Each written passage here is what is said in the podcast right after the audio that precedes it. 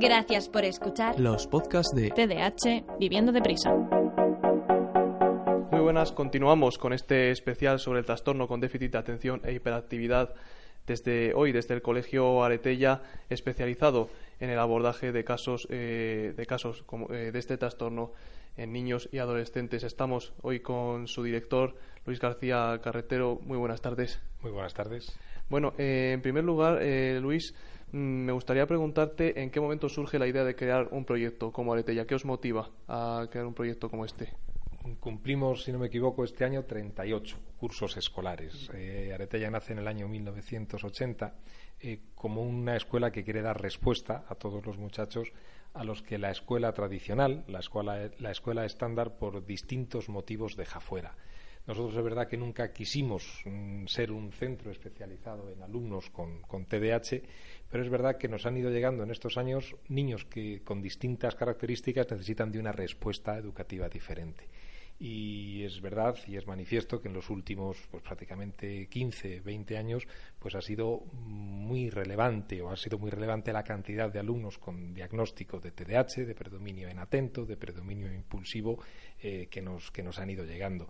Y esas necesidades de los chicos que llegan nos han ido eh, haciendo alcanzar cierto grado de especialización, cierto grado de, conocimiento de, unas características peculiares de aprender, de estar, de comportarse, eh, de reaccionar y como consecuencia de eso también de, pues unas dosis mayores de flexibilidad, de acercamiento y de compromiso con ellos para, cubrir sus, objetivos educativos.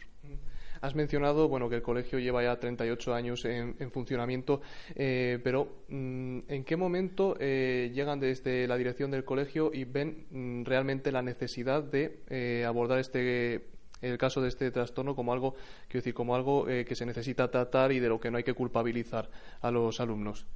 La verdad es que las familias cuando llegan y, llegan desde siempre así llegan con un sentimiento muy grande de, incomprensión que posiblemente Xavier y, Begoña pues se sentirán identificados con ellos, ¿no? Posiblemente desesperación en el sentido también de, sentiros culpables, ¿no? Respecto a, a, haber hecho mal, algo mal en la educación de los de los críos. Nosotros como educadores lo primero que hacemos es establecer pues un lazo de conexión diferente, ¿no? de compromiso y de eso que a los padres nos cuesta mucho a veces en relación a los hijos, que es aceptar incondicionalmente al alumno, como el padre y la madre deben hacer aceptar incondicionalmente al, al hijo, ¿no? Si bien la aceptación incondicional no significa tolerar lo que no se deba tolerar, pero sí aceptar a la persona como es con sus debilidades, que los muchachos TDAH pues está muy claro y muy definidas cuáles son sus debilidades, pero también las enormes fortalezas. En cuanto ahora empieza a hablar Begoña, pues encontraremos muchas, muchísimas cualidades que, Begoña, por ejemplo, manifiesta. Eh, es verdad que la necesidad de sentirse aceptados, de sentirse escuchados, la necesidad de hacer del error una oportunidad de aprendizaje para muchachos que tienen dificultades en la planificación de sus respuestas, en la planificación de sus acciones, pues es un elemento fundamental. Y cuando eso se dosifica con sentido común, con cariño, muchas veces con mucho rigor, pero otras muchas veces con la flexibilidad necesaria, los muchachos empiezan a avanzar y las familias empiezan a sentirse menos culpables, más tranquilas y, más felices, que tienen derecho a ello, sin lugar a duda. Eh, Luis, para abordar eh, casos con TDAH, mm, imaginamos que es fundamental la formación en el profesorado, bueno, que hace, en la, que hace unos años pues presentaba ciertas deficiencias en este, en este sentido. Eh, desde Aretella, ¿cómo se intenta contribuir a esa formación del profesorado? hay una cuestión clara, ¿no? y esto yo lo digo como, como director de centro, un buen profesor de un colegio como Aretella no se hace en un día, ni en un año, ni en dos. Yo casi tengo establecido que un buen profe nuestro se hace a partir del tercer o del cuarto año. Y Begoña, que lleva tiempo con nosotros, posiblemente esté dando vueltas a profesores más y menos veteranos en el diseño y ve que unos controlan más que otros. ¿no? Eh, en esa formación, pues es evidente que nosotros en, nuestro proceso de, digamos, de incorporación de cualquier persona de equipo, pues hay un pack, por así decirlo, unas sesiones de formación eh, que desarrollamos pues desde el equipo directivo y desde el equipo, desde el departamento de orientación del colegio mm, como, como, por así decirlo, aperitivo. ¿no? Es verdad que la parte de formación es fundamental y es una parte de formación que no solamente se desarrolla en ese proceso de ingreso, por así decirlo, en la escuela, sino que forma parte de todo el proceso y toda la estructura de permanencia del profesor en el colegio, en la medida en que el Departamento de Orientación, que es uno de los pilares fundamentales de nuestro, de nuestro proyecto, pues desarrolla una labor permanente también de supervisión y de apoyo a lo que el profesor hace en el aula. Es decir, no es tanto una formación eh, académica al margen de la realidad del aula, sino que es una formación muy en contacto con la resolución del problema y la orientación de los problemas en el, día a día. Y la formación, como, como decimos, es una cuestión fundamental, pero hay otra mm, que yo me atrevo a decir, y en algún momento se me ha criticado por decirlo, que es, si cabe, más relevante que la formación, que es la sensibilidad del educador respecto al educando. Eh, aquí por el colegio han pasado, a pesar de que el equipo es un equipo muy consolidado, pues con, un mínimo grado de, movilidad en, sus componentes, han pasado personas muy expertas, pero menos sensibles. Y las personas expertas y menos sensibles a veces no encajan con estos, con estos modelos de alumnos que nos piden más, que nos piden algo diferente. Por tanto, ese equilibrio entre saber ¿eh? y querer y querer en el ámbito de las emociones pues yo creo que es lo que define al buen profesional de, de Aretella unos profesionales que no se enfrentan eh, nunca a dos casos iguales. De hecho, ahora mismo tratamientos eh, unánimes eh, o universalmente eficaces para, el TDAH mm, nos consta que no, que no existen. de todas maneras, ¿crees, ¿cree usted que es beneficioso, de hecho, que haya que atender siempre a las necesidades específicas de cada, de cada alumno para abordar estos casos? Es fundamental y, nuestro, y nuestra apuesta es una apuesta por una escuela inclusiva y una escuela inclusiva es una respuesta que da oportunidades de aprendizaje a todos los niños, independientemente de, sus características. El apoyarles, el seguirles, es mm, claramente el objetivo inicial y cuando ese apoyo es sistemático, ese apoyo es eficaz, pues hay un progreso muy relevante en los, en los alumnos. Mm, no hay dos casos iguales ni en, ni en el TDAH ni en ningún otro eh, perfil, ¿no? iba a decir trastorno o diagnóstico, ningún perfil personal, pues hay dos casos iguales. Es verdad que la experiencia nos hace a veces, este muchacho se parece a este otro o es un estilo A. Todo eso, en definitiva, bueno, pues son eh, reflexiones, son eh, elaboraciones, pero que los muchachos son irrepetibles, pues es una cuestión que tenemos como educadores clara. ¿no? Y lo que las recetas que en unas ocasiones funcionan a la perfección, en otras son un fracaso absoluto ¿no? y adelantado. ¿Para cuántos alumnos por clase más o menos tenéis? nosotros tenemos un modelo eh, establecido de cara a los papás. ¿no? Los papás saben que en el, en, el, en el, conjunto de la secundaria la ratio máxima es de 18 alumnos, en el conjunto de la educación primaria la ratio máxima es de 15. En bachillerato está entre 18 y 20. Pero hay, hay un hecho eh, que Begoña conoce bien. Primero, no en todas nuestras aulas caben 18 chicos. Tu clase de este año es una clase grande, sois 18 y cabéis 18 cómodamente. Los espacios del colegio también mandan, pero sobre todo mandan las características del grupo. Es decir, hay veces que un grupo con 12 críos lo damos por lleno ¿verdad? Porque las características de, los chicos nos hacen que para atenderlos bien no podamos incrementar, aunque haya espacio en el aula, por así decirlo. Y es verdad que en muchas ocasiones, habiendo 18, como por ejemplo en tu clase de este año, que es una clase que funciona muy bien, podríamos incorporar uno o dos más pero no lo hacemos porque es el compromiso que hemos adquirido con la familia. Esas ratios nos orientan, ¿verdad? Esas ratios nos limitan porque forma parte del compromiso que manifestamos a las familias, pero siempre las ajustamos con honestidad y con realismo a las posibilidades de éxito dentro de cada clase. ¿Qué pautas a la hora de decir esta clase tiene que tener tantos alumnos? las interacciones mm, personales que se desarrollan entre ellos y las necesidades específicas de apoyo que en un momento determinado mm, puedan necesitar. Eh, es verdad que a nivel del perfil que, analizamos en concreto hoy, la confluencia de muchos muchachos diagnosticados con TDAH de predominio impulsivo, pues es verdad que crea contextos de relación social más complejos que cuando, por ejemplo, hay muchachos de predominio inatento. El predominio inatento requiere de un una implicación mayor en la personalización de la dinámica de trabajo, mientras que el predominio impulsivo requiere una inversión mayor de esfuerzo en el control de aula.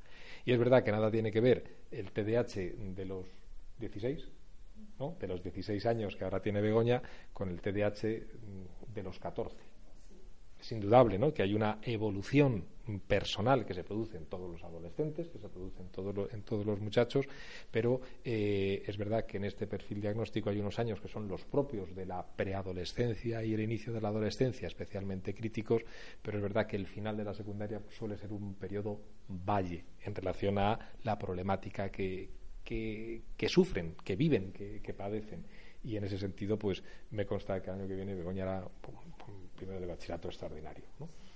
Sí, sí, claro que sí, yo lo digo convencido, ¿no? Porque, porque sin duda será así. Pero sí es verdad que esos años son los más complejos y mm, esas dimensiones de configuración de grupo también no es una cuestión numérica global, sino también numérica asociada al momento evolutivo de los, de los críos. Ahora que mencionas ese momento evolutivo de, los alumnos, eh, ¿qué, eh, desde vuestra perspectiva y basándose en vuestra experiencia, ¿qué, es, ¿qué puede resultar más complejo? ¿Abordar un caso de TDAH en educación infantil o en bachillerato, como el que está a punto de empezar Begoña? Mm, lo más complejo, sin duda, no es ni infantil ni bachillerato, es la mitad de la secundaria. Eh, uno de los, de, los, de los retos fundamentales es la toma de decisiones por parte de las familias en relación a la búsqueda de los apoyos terapéuticos, farmacológicos, escolares, que sean oportunos, eh, haciendo hincapié en lo que decíamos anteriormente, que cada muchacho es un mundo y cada muchacho requiere una toma de decisiones respecto a las necesidades que hay que, que hay que cubrir, pero sí es verdad que en muchas ocasiones las decisiones son tardías. Y cuando las decisiones son tardías y los papás se mueven justo en estas edades de cuarto, de secundaria, en el que, en el que pueda estar Begoña, un tercero, un cuarto, es verdad que el pronóstico vital de estos chicos es mucho más complejo si hay una implicación y una puesta en marcha por parte de la familia, pues desde que empiezan a surgir los primeros problemas en la escuela, porque se empiezan a anunciar en la educación infantil, en los primeros años de la primaria empiezan a ponerse un poquito más de manifiesto, en la medida en que pasamos a un cuarto o quinto de primaria las cosas pueden ser más alarmantes y al final de la primaria ya suelen ser problemas más estructurales. Pero nosotros sí notamos una diferencia muy grande por nuestra experiencia cuando los muchachos son atendidos en nuestro entorno escolar desde abajo, y desde abajo me refiero a un cuarto, quinto, como muy tarde un primero de la ESO, respecto a los chicos que vienen ya con una mochila cargada de muchas experiencias muy negativas en un tercero o un cuarto de la ESO. Esa, es una, la cuestión de, de, la detección, y sobre todo no de la detección y de la prevención y del diagnóstico temprano, sino de la puesta en marcha de los apoyos oportunos para el crío, entendemos que es, que es una cuestión eh, que diferencia mucho el pronóstico vital de un niño bien atendido, bien seguido, cuyos papás han asumido con realismo, con compromiso, las necesidades del, de, sus hijos que aquellos que han tomado decisiones más tardías. Hay una diferencia significativa en esas decisiones que tienen que tomar las familias y los propios pacientes de TDAH se ve, eh, se ve claramente que el tratamiento que hay que seguir después es multidisciplinar, se ven involucrados distintos tipos de profesionales, neurólogos, psicólogos, eh, psiquiatras, los orientadores que hemos mencionado antes. Eh, desde el colegio, mm, ¿cómo es la coordinación con todo este personal sanitario? Quiero decir, ¿en qué momento desde el colegio se decide bueno, que hay que derivar quizás la actuación a alguno de estos profesionales? Mm, mira, daré referencia a un, a un neuropediatra ¿no? que invitábamos hace, hace unos cuatro o cinco años al colegio para una sesión de formación de, docentes. ¿no? Eh, él como médico decía que el mejor remedio para un muchacho con TDAH es cambiarle de colegio. Eso, digamos, ese es el, primer movimiento que hay que hacer, ¿no? Y luego decía, y eso que nos acusan a nosotros, ¿no? De dedicarnos a vender medicinas para que las multinacionales farmacéuticas y demás, ¿no? Me parecía que era un mensaje, pues muy sensato, ¿no? Cambiar de colegio en el sentido de buscar un contexto escolar de apoyo. Eso es una, es una prioridad. Las necesidades de cada, de cada alumno con TDAH son diferentes. Y es verdad que el éxito podemos definirlo en una coordinación razonable entre el contexto escolar, el contexto familiar, el contexto terapéutico y el contexto médico farmacológico. Una comunicación fluida, una comunicación fluida entre el especialista, sobre todo el terapeuta, y el tutor, el responsable del departamento de orientación del centro, entendemos que es fundamental, y una coordinación también de ajustes de medicación cuando esta es necesaria en relación a la realidad escolar, pues yo creo que es fundamental. Los papás en muchas ocasiones nos piden, con muy buen criterio, pues un breve informe para que el especialista, el médico, pues tenga una visión real de cuáles están, cuáles están siendo los problemas y a partir de ahí pues hacer los ajustes y las prescripciones de medicación oportunas. Teniendo en cuenta, poniendo de manifiesto, insisto, que no todos los TDAH requieren de una medicación, y que no todos los TDAH requieren incluso de la misma medicación, sin ser yo facultativo, que como sabéis no es, no es mi formación. le, voy a, dar un dato que imagino que usted conoce. El pasado 21 de febrero en el Congreso de los Diputados se aprobó una proposición no de ley eh, por la que eh, se estima necesario eh, otorgar becas a, niños, a alumnos con TDAH.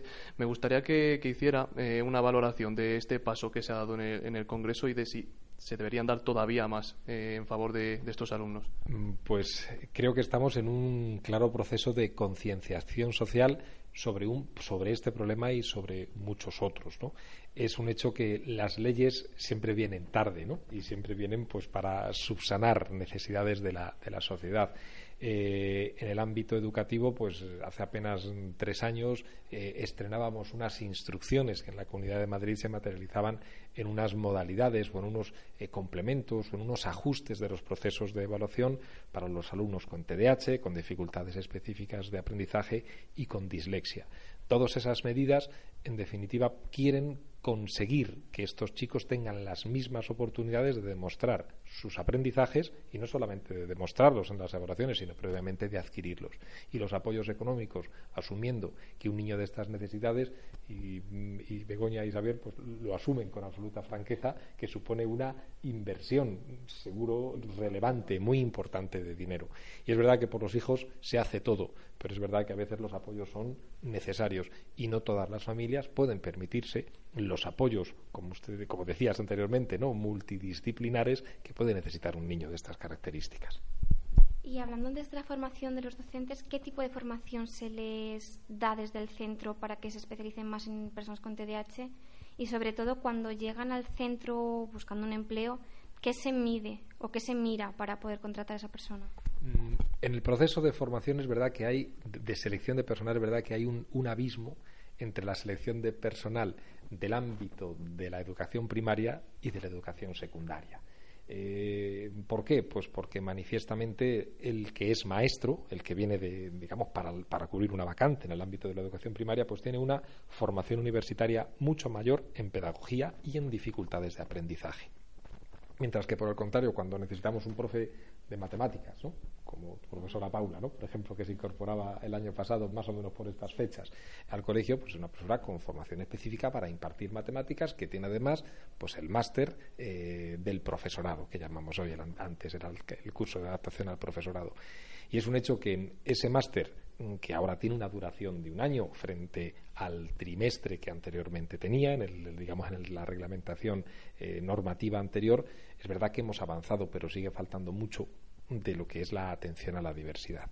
Por eso la formación inicial, como decía en ese, pues en esos módulos de, formación que el colegio oferta, no oferta, sino que establece como un elemento indispensable para formar parte de la plantilla, todo, todo ese proceso de formación inicial de poco vale si no se complementa con un qué ha pasado hoy en el aula, qué necesidades ha habido, cómo has gestionado este problema, qué respuesta has dado a esta necesidad ese aprender sobre el terreno, esa figura del mentor ¿no? dentro del, del, grupo de profesores en el que un profesor más veterano acompaña a un profesor pues, recién llegado, yo creo que esa es la verdadera escuela. ¿eh?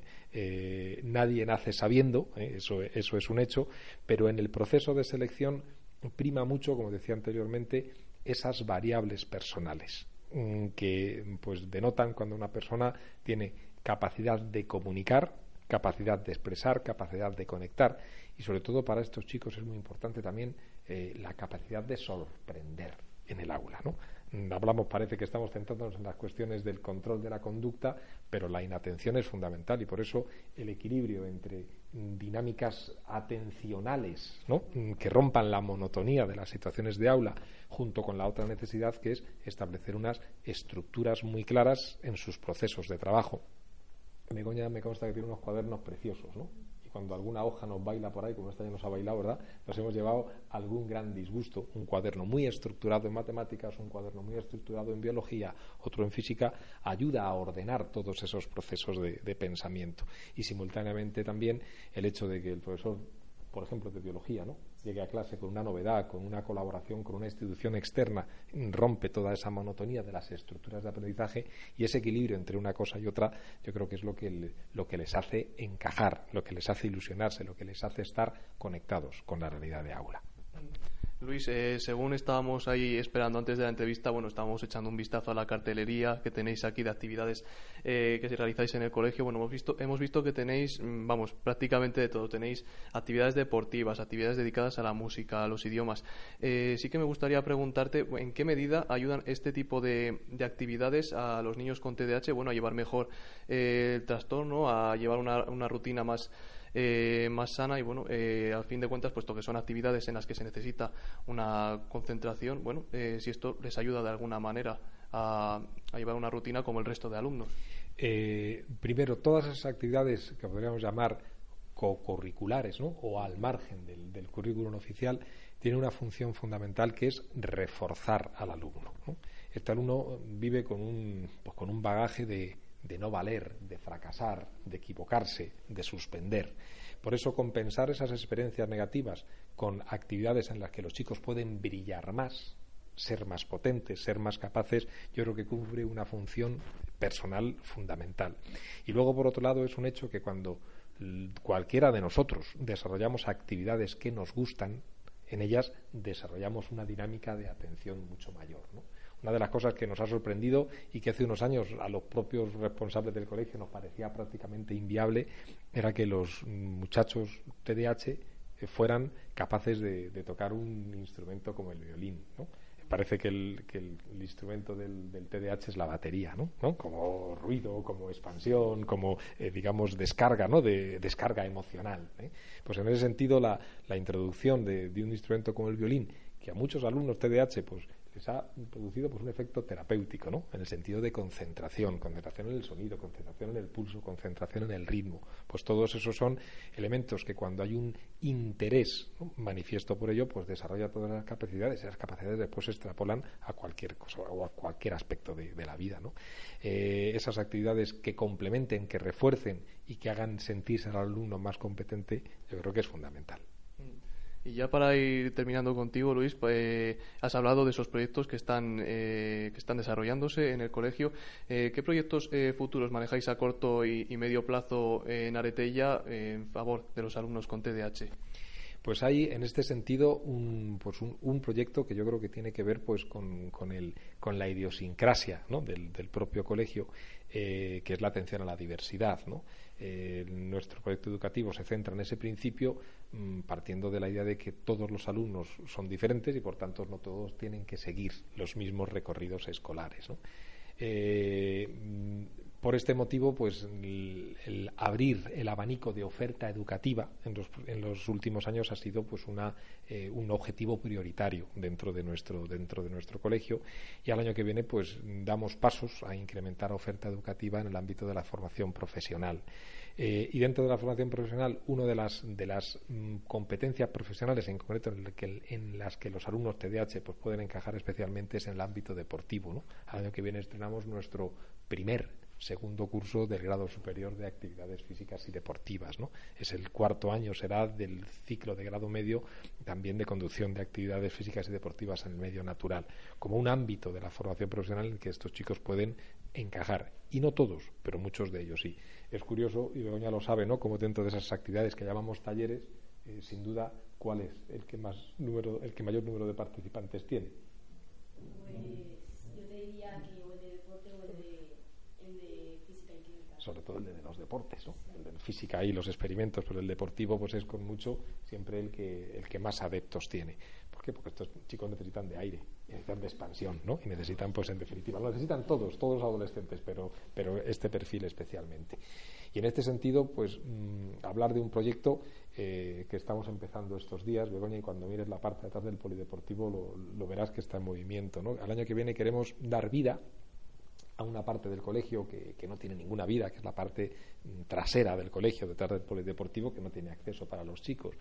Y queremos desarrollar en esa zona del colegio una especie de espacio ecológico, espacio ecológico en el que los muchachos que hayan creado algún tipo de, de disrupción, algún tipo de compromiso en el cumplimiento de la norma, pues puedan colaborar desarrollando, pues mm, plantando frutales, aromáticas, desarrollando las labores del huerto escolar con un educador del colegio, pues unas labores de servicio a la comunidad que puedan ser sustitutivos, pues a lo mejor de un periodo de expulsión.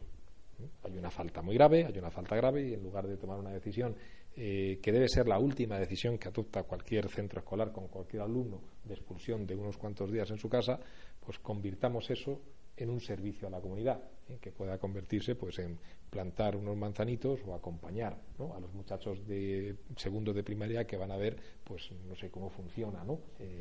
por la, floración por ejemplo en las plantas ¿no? creo que esa, ese sentirse útil para el muchacho cuando el muchacho ha tropezado creo que es quizá la mejor de las pastillas que podamos dar a estos a estos chicos pues Luis García, director del Colegio Aretella, le agradezco mucho que nos haya explicado aquí en los micrófonos de Radio Nacional de España la metodología y los proyectos eh, de un colegio que, como, como bien usted ha dejado claro, rema en la misma dirección que los alumnos con TDAH.